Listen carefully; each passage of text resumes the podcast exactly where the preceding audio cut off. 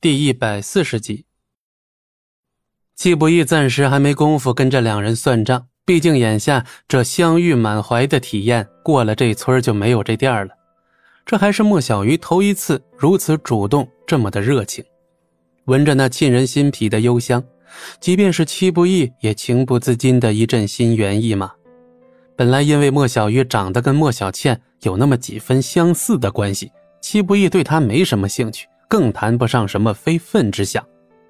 然而这段时间下来，戚不义还真的有点快控制不住的趋势。再这么下去会发生什么事儿，恐怕连戚不义自己都没法控制了。只不过这种香艳的体验并没有持续太久，莫小鱼马上就意识到了自己的失态，赶紧红着脸松开了戚不义。你是从哪弄来的那份企划书啊？别告诉我是从地上捡的。莫小鱼冷艳中带着几分娇羞的模样，竟然别有一番特别的韵味。当然不是了，我昨天去买烟，搀一个腿脚不灵便的老太太过马路，老人家夸我长得帅还有爱心，就送给我这么个玩意儿当礼物。莫小鱼听得脸都黑了，傻子都能听出来，齐不义完全是在扯淡。你，你是生怕我听不出你在胡扯吗？莫小鱼有些不满。这已经不是戚不义头一次这么离谱了。哎呀，你不信我也没办法呀，我说的都是实话。戚不义一脸的无奈，看得莫小鱼甚至感觉自己真冤枉他了。莫小鱼没好气儿的白了戚不义一眼。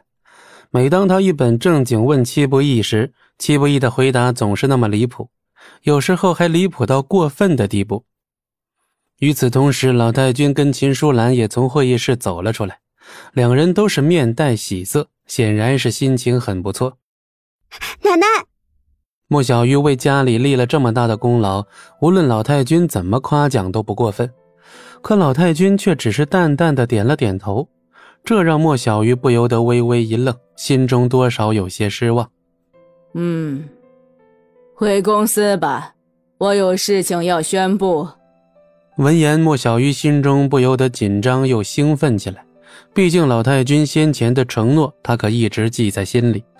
就在莫家人离开后，会议室里的气氛却显得有些不寻常。就在刚才，庄慎亲自拍板采纳了莫小鱼，这让其他几名高管显得十分诧异。虽然莫小鱼的计划书做得非常不错，但这么大的事儿，在正常情况下自然要开会讨论表决的。老板，就这么草率的决定，恐怕不太符合流程吧？何况，就算不说其他，王家那边我们该怎么答复啊？对啊，老板，王家那份企划书也不差，何况以王家的实力和底蕴，似乎比小小的墨家更靠谱一些吧？庄慎微微一笑，一边把玩着一支钢笔，一边不紧不慢地说：“王家那边，我自然也是不会拒绝的。”我何时说过只找一家合作呀？什么？不止一家？那两名高管不由得面面相觑，他们显然事先一点都不知情。那名女高管闻言，脸色不禁微微一变。那以墨家的表现来看，我不觉得他们有多靠谱。如果老板打算挑选两家合作，我也认为赵家比这墨家要可靠的多。赵家，嗯。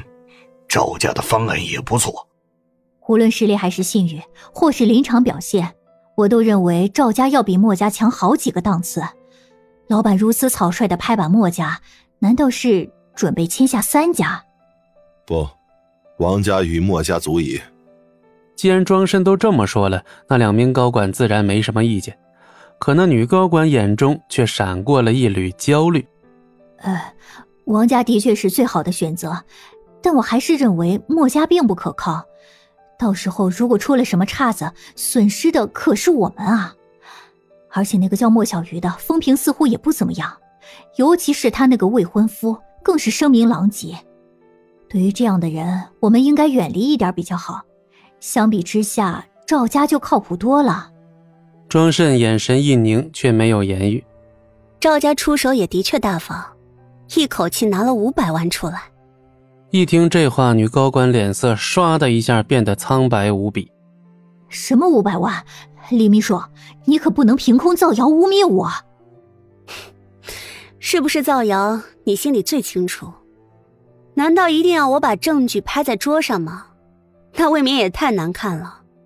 如果你大大方方的承认，我或许还会再给你一次机会。说罢，庄慎起身离开。女高管面无血色，在原地呆坐了许久。本集播讲完毕，感谢您的收听，我们精彩继续。